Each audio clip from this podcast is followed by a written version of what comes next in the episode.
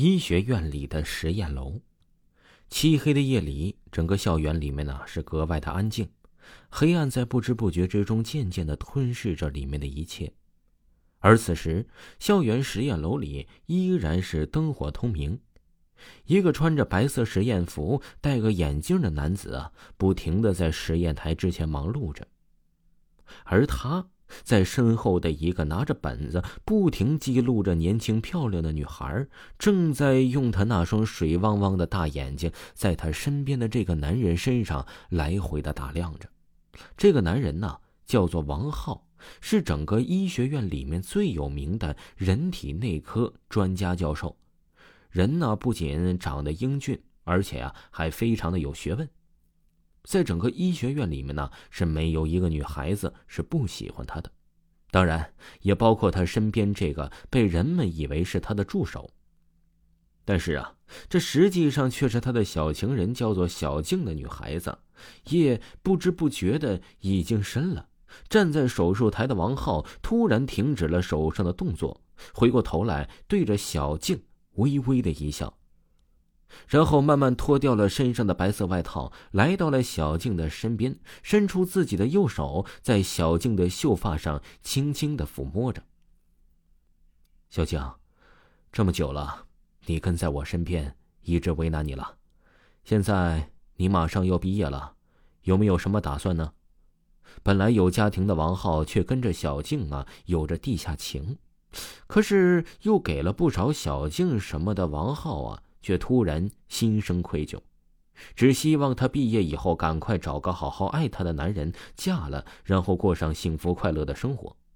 可是小静在这个时候啊，慢慢的伸出自己的双手，把在自己的秀发上抚摸的王浩的手紧紧的握在手里，用他那双会说话的眼睛紧紧的看着王浩。浩，我不要什么，我只希望能一直陪在你身边。这样我就心满意足了，更何况我已经有了我们的宝宝了。离开你的宝宝，怎么会快乐呢？一脸幸福的小静居然说出了让王浩啊是震惊不已的秘密。本来以为会很高兴的王浩，可是他不仅不高兴，而且啊还是一脸非常担心的神色。什么？你怀孕了？那你为什么不告诉我呢？你怎么可以这样的自私呢？静静，你听我说，你现在还很年轻，不能这样生孩子的。说不定你以后会遇到一个非常爱你的男孩呢，这样啊，你就没有了永远的机会了。你说呢？听我的话，明天呢，我陪你把他打了吧。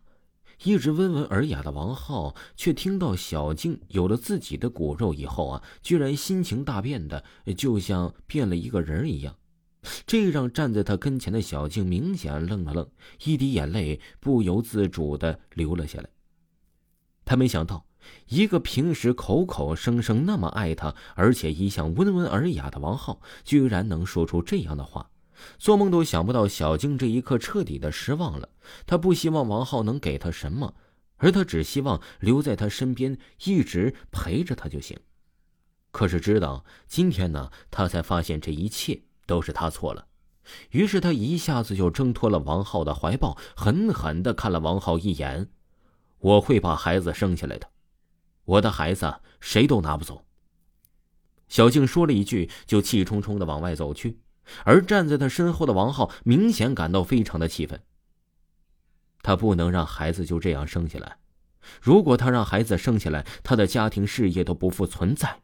想到这里，方浩双眼通红，转头看向了即将走出实验室的小静，然后伸手就从实验桌前拿起了一把手术刀，就往小静身边快速的走去。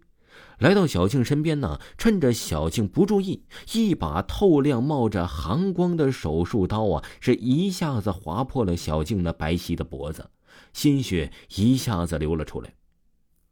小静转过头来看了他一眼，生命之中的最后一眼的王浩，然后扑通一声倒在了地上。看到小静倒在地上以后啊，王浩快速的就把小静的衣服脱光，就把她的尸体丢在了实验台上。重新拿起他那把熟练的手术刀，在小静的肚子上来回的划着。没过多久，一个血淋淋的、完全还没有成型的婴儿出现在了王浩的手里。看到这里呀，王浩大笑起来。现在这下子再也没有人威胁到他的家庭还有事业了。想到这里呀，王浩突然哈哈大笑起来。本来还是皓月当空的夜晚，突然电闪雷鸣起来。大雨毫无征兆的下了起来。实验室里面，王浩找来了一个玻璃缸，然后就把刚刚挖起来那个没有成型的孩子放了进去，然后把里面倒满福尔马林的水浸泡到里面，最后把小静丢在了身后的那个最大的尸体缸里面。由于他们这里啊是医学院，免不了与尸体打交道。于是啊，医学院里面就花大价钱去医院买没人认领的尸体，而放在这个巨大的用福尔马林浸泡的缸里面。看到小静啊被丢了进去以后，很快这一般的福尔马林的气味啊就传遍了整个房间。可是全然不顾的王浩转身就离开了这里。后来小静的失踪并没有引起很大的轰动，警察呀也是草草结案。任谁都不会想到，小静的失踪居然会是王浩一手造成的。一转眼三个月过去了，从医学院里面走出了很多很多的人，但是啊，也迎来了自己的新生。就在一个明亮皎洁的夜晚，很多人都已经早早入睡的时候啊，实验室里面依然灯火通明。两个完全赤裸全身的男女躺在了实验台上，而那个男的不停的在哪个女孩身上发着，而这个男的呀，趴在了女孩身上，不停的喘着粗气儿，而那个男子赫然就是王浩。那个女孩就是王浩刚来不久的女助手，也是这个学校里面人人都想得到的校花小丽。听众朋友，本集还有下集，请您继续收听。